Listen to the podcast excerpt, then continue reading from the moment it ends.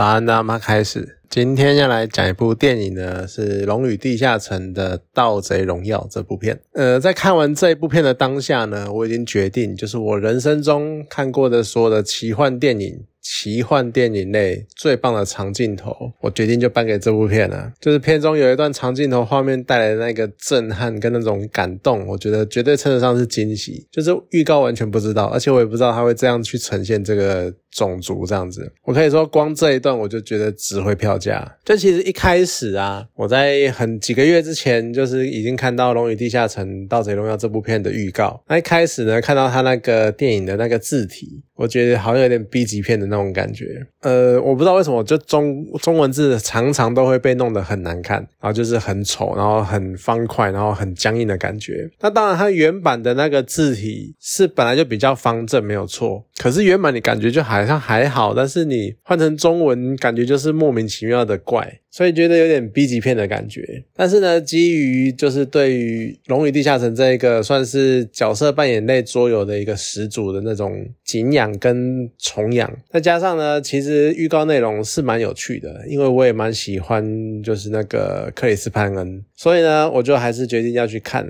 就看完就真的只能庆幸，就庆幸还好当初没有因为他是感觉好像 B 级片，然后就却步之类的，就是庆幸我有看完。就其实《龙与地下城》呢，它是。一个角色扮演类型的桌游，那它出过非常多的版本啊，还有很庞大的世界观的设定。那游玩的时候呢，其实会有一个玩家当担任主持人，那玩家们呢，就是通常会一个主持人，再加上大概三到五位玩家，然后呢，他们会。可以选择你要去遵循游戏本身就设定好的剧本，或者是一些功力比较高深，或者是一些比较熟悉的那些主持人，他们呢甚至于会根据这个世界观去设计一套他们自己的剧本，然后来进行这个游戏。我其实，在高中的时候，曾经跟我一些朋友跑过所谓的跑过团，可因为这个游戏其实相当的庞大，我们那个时候好像也算是玩一个蛮预设的剧本，可其实玩起来就是可能每周你都要花一两天，然后每天可能都是要玩上。在五六个小时、七八个小时，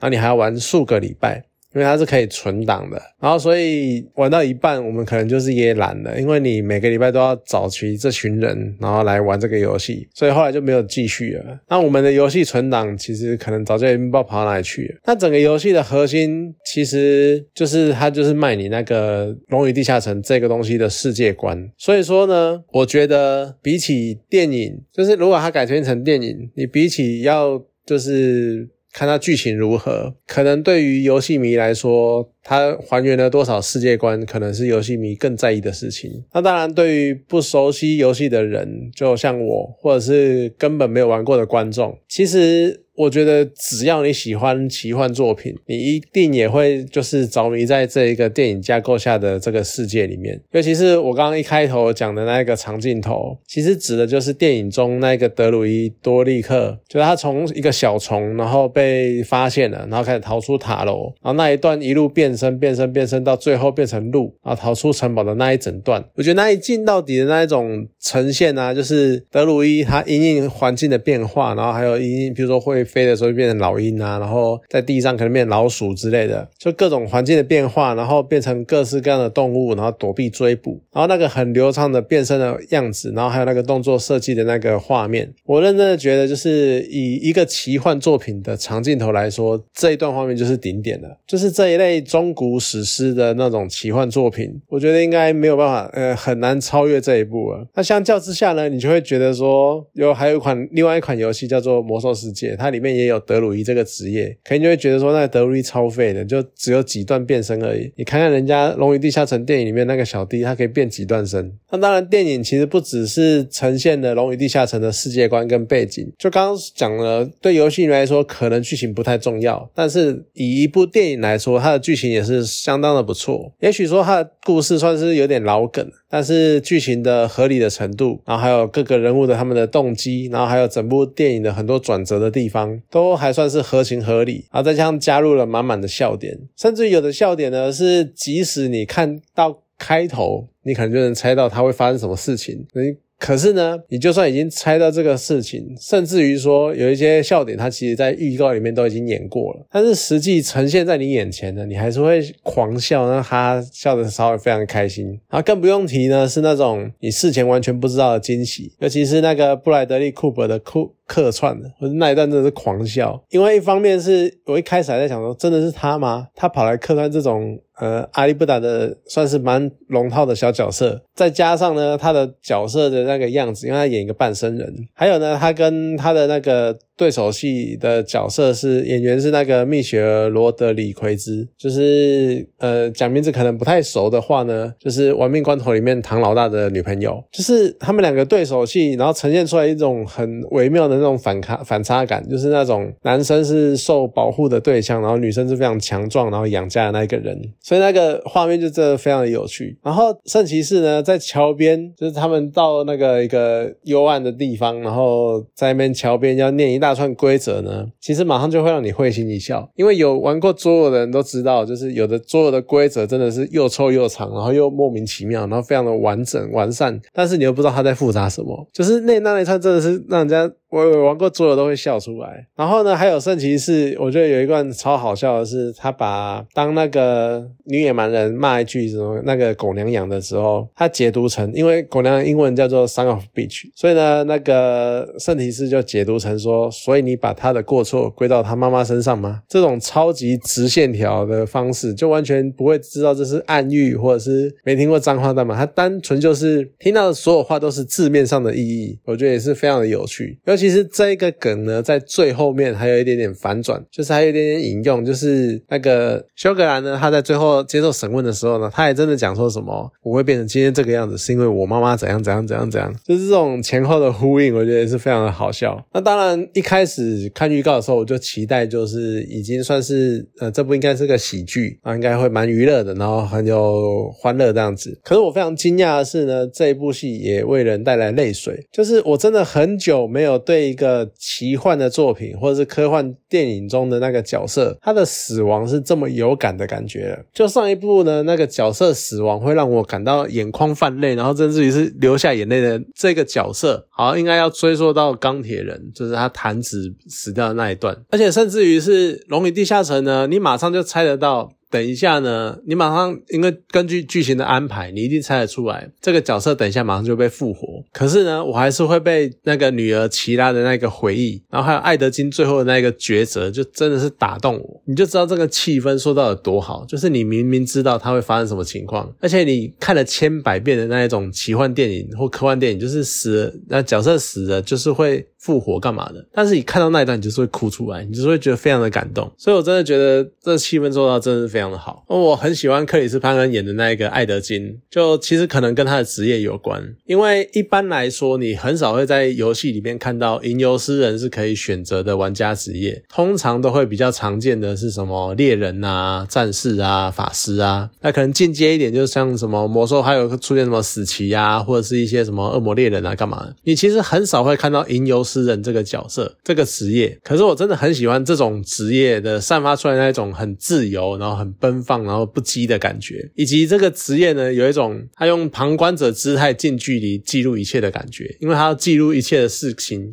故事，然后把它编成歌，然后那边唱唱唱。所以我除了法师之外，我觉得我最喜欢的职业就是吟游诗人。那艾德金一开始呢，他其实动机也是非常的单纯，就是我很喜欢这部电影。他一开始其实他就单纯只是是由一群小人物开展了一个非常小的小故事，但是他们却意外卷入，或者甚至于阻止了一件可能发生成大事件的一个契机。然后最后呢，事情解决，然后世界呢却好像没有经历过什么。很大的风险，像是他们可能一不注意，这个世界就要毁灭了。但是，一群小人物就把这件事情莫名其妙的解决了。然后，小人物们呢，最后就各自回到家，过着各自平静的生活。其实，我很喜欢这种分那种这种感觉，因为说穿了，这个其实才是就真的很接近你在玩桌游的时候，尤其你在玩一个大型桌游，但是你不会撼动整个世界，你所做的事情其实。只是发生在这个庞大的世界观里面的一小一小个事件而已，但是你完成它了。所以那个气氛我觉得非常的有趣。那当然，刚刚讲到那一个唐老大的女朋友，也就是蜜雪儿罗的李奎兹，哦，他名字有点长，他饰演的那个野蛮人战士霍尔加，其实我觉得相当令人惊艳。就真的唐老大你要检讨，也就是那个冯迪索，你真的要检讨，你那个演技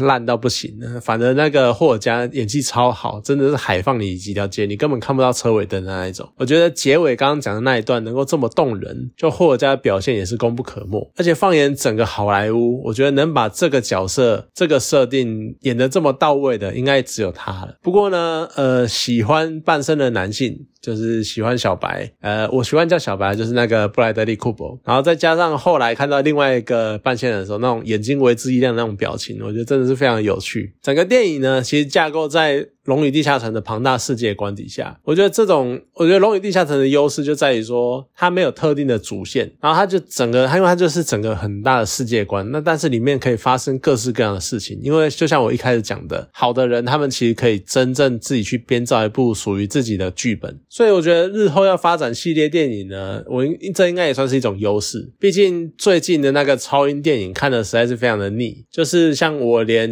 蚁人跟那个沙赞我都。还没看，那也好久没有这种中古欧洲风的那种奇幻电影了。而且这部电影的魔法效果看得我真的是非常感动，就是闪电链，然后火球干嘛？我觉得哦，真的看得到。就以前我很难去想象那种法师，或者是这真的是魔法的法术。那当然，在严谨一点的话，那个设定来说，可能法师他们可能是比较偏辅助的或干嘛的。但是我不要管那些，我看得到魔法效果就好。那这一部的魔法效果真的是做的还蛮精致的。然后再加上呢，就像。我讲的，它没有特定的主线，你任何人、任何编剧，你都可以更自由的去撰写你想要说的故事，所以你不用拘束在什么。很固定的主线之下，甚至于呢，你也不用去说为了什么政治正确，你一定要安插什么战战，安插什么角色，安插什么样的人种，然后去修改既有的主线，然后去反遭粉丝围剿，不用，因为它就是一个广大的世界，你有各式各样的人种，各式各样的肤色，各式各样的形态，你可以自由自在的去塑造你想要的角色。可其实后面这一点呢，也有一点点让人家担心，就是因为它太发散了，它太。